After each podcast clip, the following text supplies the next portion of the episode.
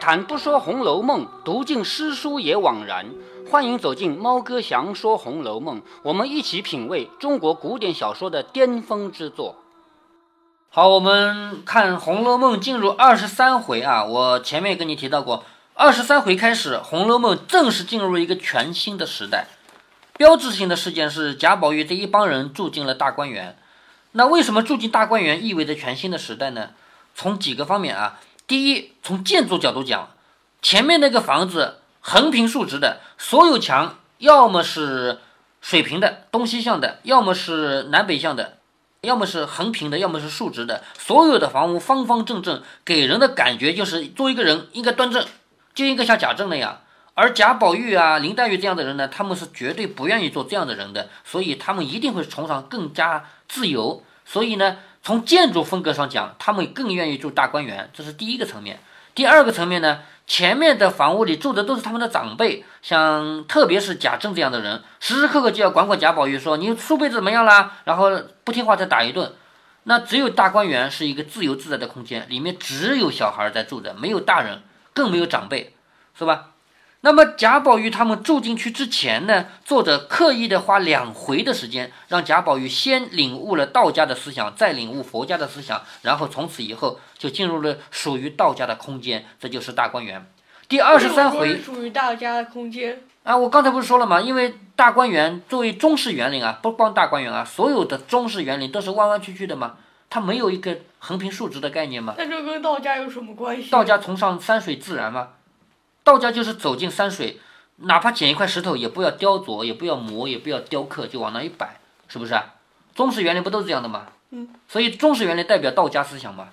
第二十三回开篇回目就叫《西厢记》，妙词通细语，《牡丹亭》艳曲锦芳心，什么意思？《西厢记》和《牡丹亭》是什么东西？知道吗？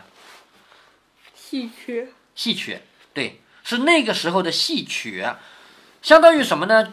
剧本。就当时的戏呀，把这个字写下来以后，别人就照着就可以念了。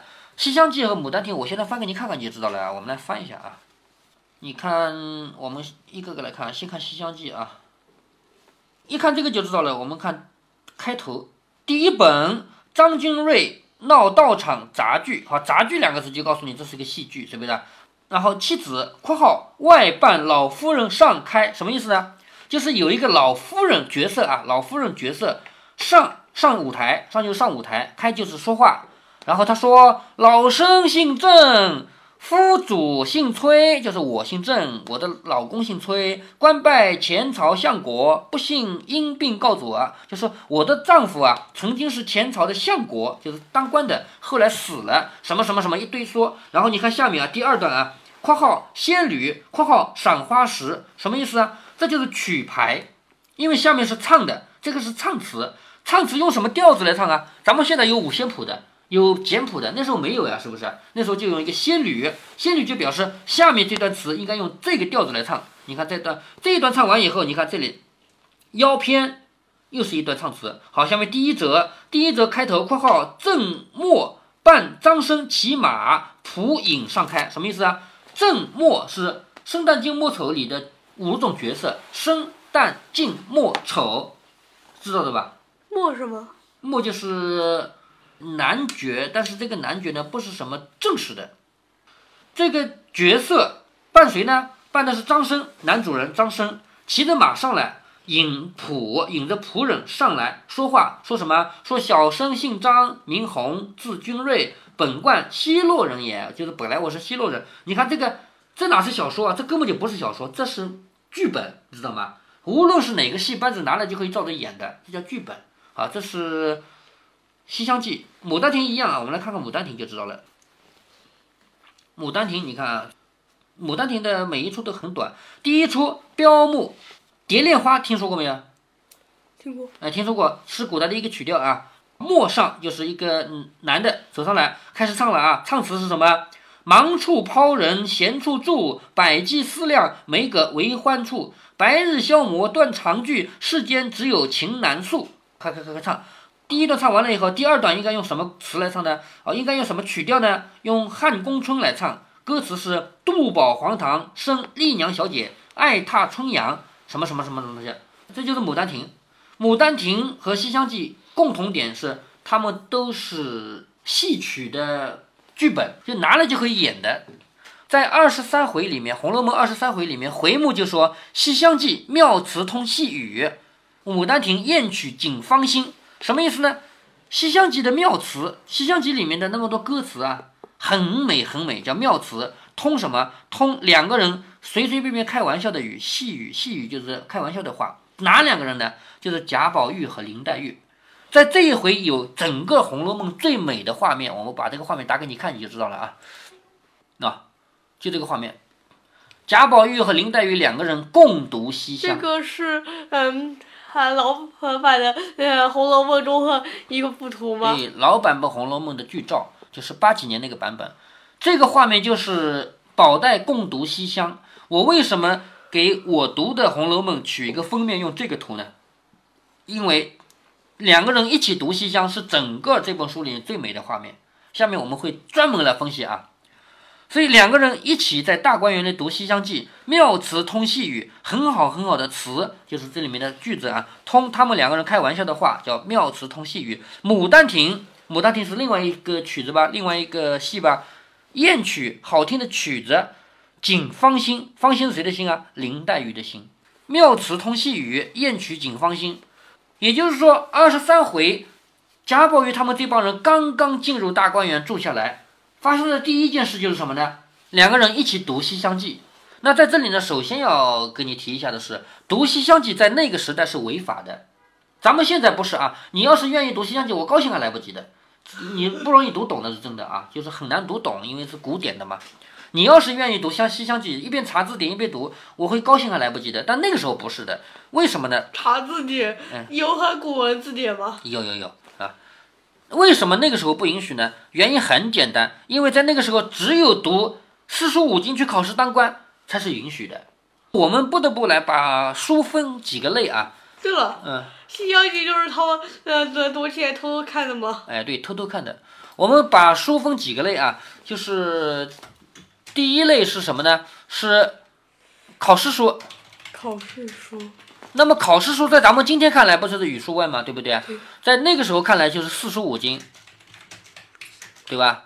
这个书读了是去考试当官的，要想出人头地，要想有出息，就只有这一条路。在古代不觉得你做生意赚钱是好事，他们不认为这个是好事啊。这是第一类书。第二类书呢，是对人也有好处的书，但是不考，叫也有好处，但是不考。这种书在我们现代社会，我是鼓励你读的。你只要愿意读，你读多少我都愿意的。但是在当时这个社会，贾政是不允许贾宝玉读的，就包括什么呢？就包括《西厢记》他们。这种小标题，哎，哎，怎么能还加上句号？啊，那就不加句号吧。就包括《西厢记》《牡丹亭》。为什么这么用这个括号？我为了区分嘛。还有第三类书呢？这我用什么符号？还有第三类书呢，就是对身心有害的。这种书，不管是在他那个年代，还是在我们现在，都不允许读。这个能能明白吧？那么在《红楼梦》的那个年代里，只有第一种书是允许读的。在我们现在这个年代里，有前两种书是允许读的，但是从来没有哪个年代第三种书可以读的，就对身心有害的书。我举个例子啊，有的书教你怎么自杀的，你说这个书能读吗？不能是吧？是当然不能读。有的书教你教教你怎么怎么偷东西，怎么去害人，怎么怎么这些书都有，世上都有啊，并不是没有，我瞎编啊，都有啊。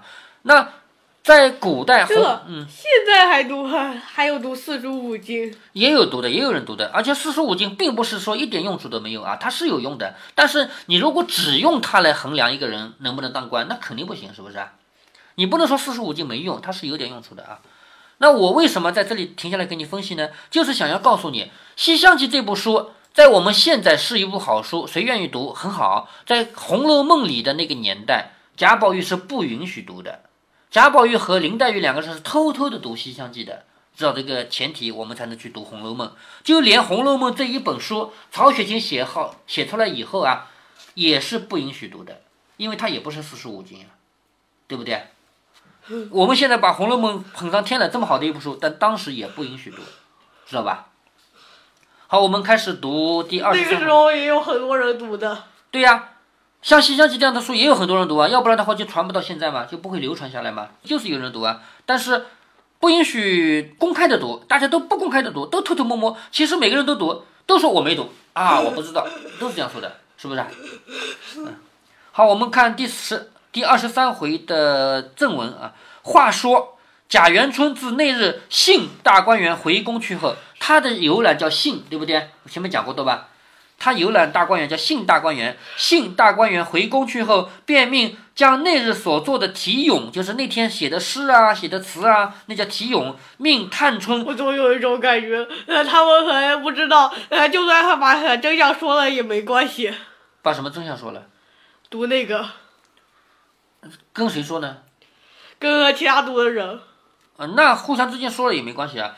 在这里面确实有一回啊，在后面我不记得第几回了啊，就是他们在比赛，比什么呢？比谁就是按要求说一句话。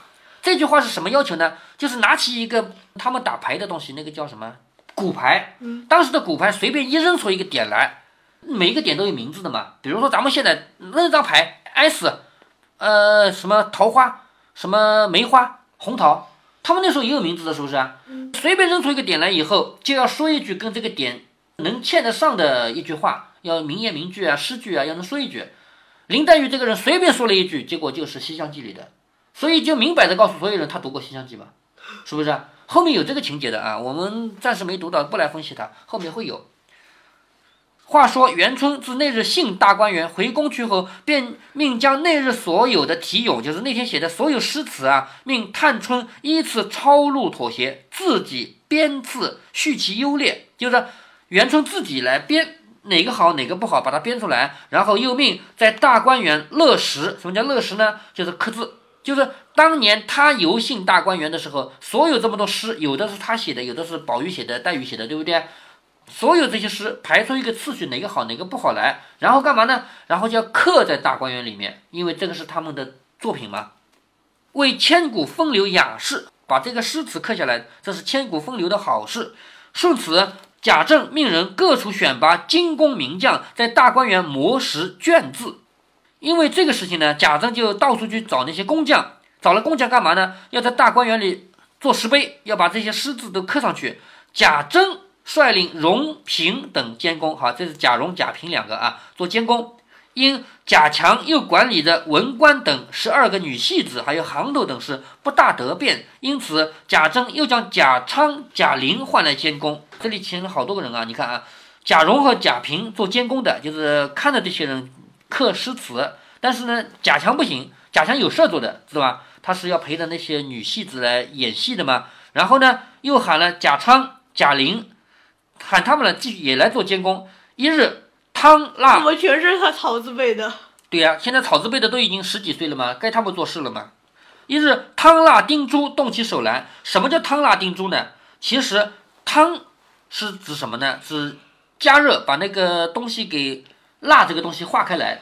化开来之后干嘛呢？还有？玉字辈的没成年，嗯，玉字辈，都有草字辈的，呃，十几岁。嗯，对对对。汤蜡是干嘛的呢？就是把蜡这个东西啊化化开来以后，把它抹在石头上。为什么要把蜡抹在上面呢？因为蜡抹上去以后，蜡有一个特点，你用毛笔写上去是写不上的，是不是啊？嗯。蜡上面是不能写字的嘛，对吧？把这个蜡抹在石头上以后呢，然后再刮，再把要要刻的地方刮掉，这样的话，下面就用那个有颜色的东西写，就可以往上写了吧？然后再照着这个刻，这个因为最终要字要刻在石头上的，是不是啊？对，那照什么刻呢？总得有字写在石头上啊。所以汤蜡钉珠是这个意思，把蜡抹一层，然后把那个不要的地方刮掉，然后在上面写字，然后再对着这个字可以刻。那为什么需要呃蜡？嗯，直接在石头上估计也很难写吧？嗯，是吧？但是的话，嗯，弄了蜡以后更不好写。就是刮了以后，应该是有这些工序在里面。具体这个嗯工序怎么做的啊？一我们现在没有办法去看到这个东西。那现在现在在石头上刻字，我估计比以前更容易了，拿一个钻头，是不是啊？我都见过啊。现在拿钻头刻字太简单了，很快很快，那时候不行啊。汤腊丁珠的动起手来也不在话下，就是这个事已经不在话下。却说玉皇庙并达摩庵两处，说玉皇庙、达摩庵是什么呢？就是大观园里面有两个庙，还记得吗？一个叫玉皇庙，一个叫达摩庵，那上面没有写出来啊。一般的十二个小沙弥，还有十二个小道士，如今挪出大观园来。贾政正打发的往各庙去封住，也就是说，在大观园的两个庙里面啊，这边有十二个小沙弥，就是小和尚，那边有十二个小道士，他们就挪出来了。贾政正在想着，把他们打发到别的庙里去住，不想后街上住的贾琴之母周氏啊，贾琴又是个草字辈的啊，贾琴，他的妈妈叫周氏，姓周，正盘算着也要到贾政这边来谋一个大小的事情给儿子管管。也就是说，别人都有工作的，有工作就有钱嘛，对不对？那贾琴也想有工作啊，是不是啊？所以这个周氏啊，贾琴的妈妈啊，来找贾政，希望能够有一个事儿给他的儿子贾琴做做，也好弄些银钱用用。可巧听见这个事儿出来，便坐着轿子来求凤姐。嗯，这个事为什么不呃直接去找凤姐？凤姐是管家。对呀，就是找凤姐的呀。说那为什么直接还去找贾政？没有找贾政，贾政因为想到这个事儿，安排这些人要到别的庙去住，正好这个时候。具体操作还是凤姐啊，说这个周氏呢，可巧听见这个事情呢，便坐着轿子来求凤姐。凤姐因见他素日不大拿班做事的，什么意思？叫拿班做事呢？就是不装腔作势。就这个人还好的，平常不装腔作势的，便应允了，想了几句话，便回王夫人说：“这些小和尚道士万不可打发到别处去，一时娘娘出来又要成印了。什么意思啊？就是现在的十二个和尚和十二个道士暂时用不着了。”但是你也不能把他送到很远的地方去，因为谁知道哪天娘娘又要回来了，是不是？娘娘下次回来，难道我们又要重新买十二个和尚道士吗？对吧？所以我们把这十二个和尚道士不要送得太远，就送在附近的庙里面。这样的话，下次娘娘回来就有了。若再用时，可是又费事嘛。依我的主意，不如将他们送到咱们家的家庙铁槛寺去。还记得铁槛寺吗？记得。哎。月间不过派一个人拿几两银子去买些柴米就完了。好，这是什么意思呢？铁槛寺原来没有这个十二个沙弥、十二个小道士，现在你送了二十四个人过去，那要吃饭嘛，对不对？所以这十二个人吃饭的钱，嗯，不是之前没买来的吗？呃，应该也买的吧，只是之前没提吧。这二十四个人把他们送到铁槛寺去以后呢，多出来的这个吃饭的钱啊，要每个月都要送去，那这个事儿就要有一个人做。总不能王熙凤自己送钱去吧？是不是？说声用，走去叫来，一点儿不费事儿。就是以后要用到小和尚、小道士，再去叫来。王夫人听了，便商之与贾政，就是拿这个事跟贾政商量。贾政听了，笑着说：“倒是提醒了我，就这样。”即时又换贾琏来，你看啊，这个事是怎么样的安排呢？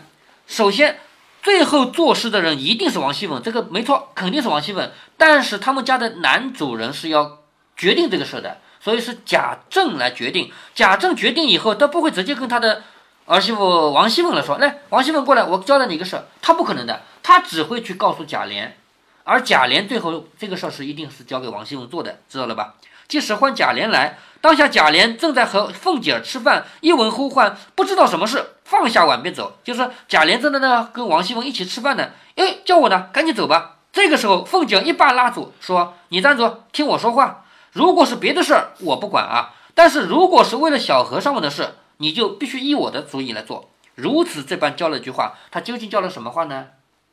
就是说，你现在贾政不是叫你去吗？对不对？叫你去，如果是安排你做别的事情的，我不管，我就当不知道。但是如果安排你去管这个二十四个小和尚、小道士的事呢，有一件事我得插手，就是要安排人，你必须安排贾琴。因为贾青的妈妈已经求过我了，是这个事儿跟她老公说了，所以他就说你必须依我这么着，如此这般的教了句话啊，《红楼梦》里没有写他教了什么话，只说如此这般的教了一番话。贾琏笑着说：“我不知道，你有本事你说去，就是你让我去跟贾政说啊，我不说，我也不知道，你有本事你说去。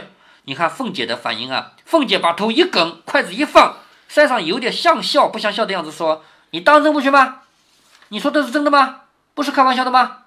贾琏笑着说：“西廊下五嫂子的儿子云儿求了我两三趟，要个事情管管，我依了，叫他等着。好容易出了这个事儿，你又夺了去，什么意思啊？云儿也是个草字辈的。哎，对，有一个贾云已经求过我几趟了，有事儿就要给他做。哦，我刚答应了他，结果你非要把这个事给贾琴，那我怎么办？我答应了贾云怎么办？是不是啊？”凤姐笑着说：“你放心，园子东北角上，娘娘说了，还叫多种点松柏树，楼底下还要种些花草。等这个事出来，我保管叫云儿管这个工程。也就是说，王熙凤也不会让你空着。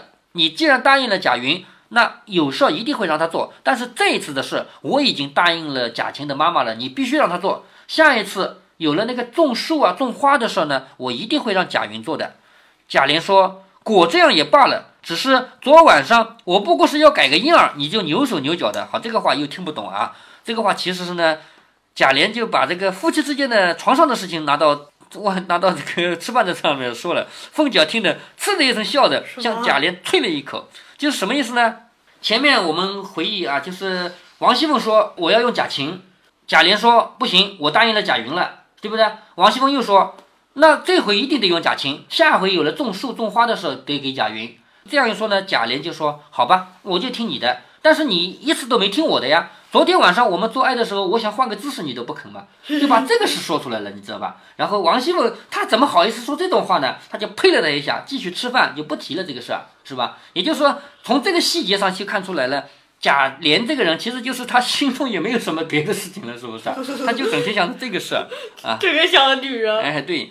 那到这儿为止呢，就是关于贾云、贾琴的事呢，就略微提了一下。底下贾云会隆重出场，因为贾云不是说让他种花种树吗？对不对？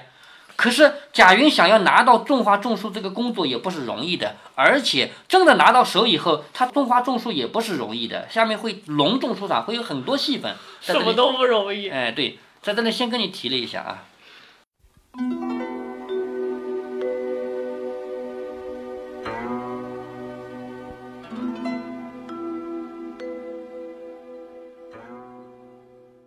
世上有很多很多的书，它们之间究竟有什么区别，又有什么关联？在孩子面前，猫哥发明了三分法，把书分为三类：第一类是考试用的，第二类是不考试但也有好处，第三类是坏书。对于第一类书，也就是考试要用的书，不管是教科书还是辅导书，所有的老师和家长都是一样的，强逼着小孩读。不光要读，还要背出来，还要抄多少遍。对于第三类书，也就是教人学坏的书，所有的老师和家长也都是一样的，深恶痛绝。一旦发现，则对小孩施以严惩。那中间这一类书呢？不同的人就有不同的说法喽。有些老师和家长是这样说的：这些书呢，他们的确是好书。可是你现在是学生嘛，你的主要任务是学习课本上的知识嘛。等将来你长大了，你会有更多的时间，你可以去慢慢的读那么多的书。这是一种说法。还有更不客气的，直接说这些就是坏书啊，这些就是第三类的书，这些书可是毒害了小孩的啊。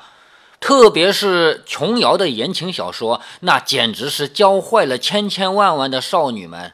一直到现在，还有多数人持这样的观点。一直到现在，还有好多同事和朋友在我的耳边说：“琼瑶这个人自己心地就不纯，他的三观不正，他的书传播的三观也不正，谁读他的书就被害了。”对于以上这些话呢，猫哥该怎样评价呢？我就把之前我在朋友圈抛出的一句话重复一下吧。琼瑶的三观吊打当代那些小说网站的写手，吊打啊！你们现在追的写手是谁呀？不就是起点中文网啊、红袖添香啊、晋江文学城啊这些吗？多了去了啊！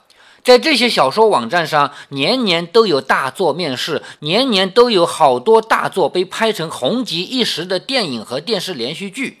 这些小说所宣扬的情感也好，好恶也好，价值观也好，人性也好，跟几十年前的琼瑶根本就不在一个层次。就在过去的两三个月里，猫哥把琼瑶的第一部小说《窗外》录成了有声小说。猫哥在录制这部作品的时候，有好多人在我的耳边反对，叫我不要读。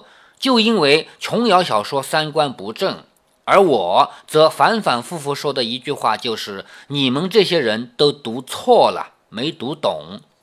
猫哥录制的琼瑶小说《窗外》一共七十三集，其中有一集是专门讲三观的，没有提及小说内容，所以正片应该是七十二集。而且最后的十几集里，猫哥家的点评越来越多，越来越细。原因就是大家都把这部小说读错了。我要用我的实际行动来为琼瑶证明，我要用我的努力告诉大家，琼瑶的三观可以吊打你们这些自命不凡的读者。现在猫哥版的琼瑶小说第一部，也就是《窗外》，已经录制完成了。当然，有好多人直言不讳地告诉我，他不想听，不听就不听吧，谁还能强迫你不成？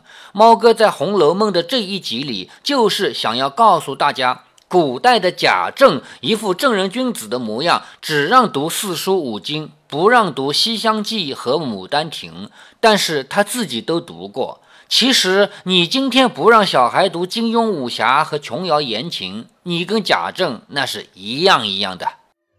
如果您觉得猫哥的读书分享有益有趣，欢迎您点击订阅，这样您将在第一时间收到猫哥的更新提醒。如果您有什么要对猫哥说的，不管是赞还是批评，不管是提建议还是唠唠嗑，欢迎您在节目下方留言。您也可以加猫哥的公众号，四个字“猫哥在线”。您还可以加入猫哥的听友群中，微信群呢用语音节目没有办法说清，还是 QQ 群方便，群号为八四九九六六八九九。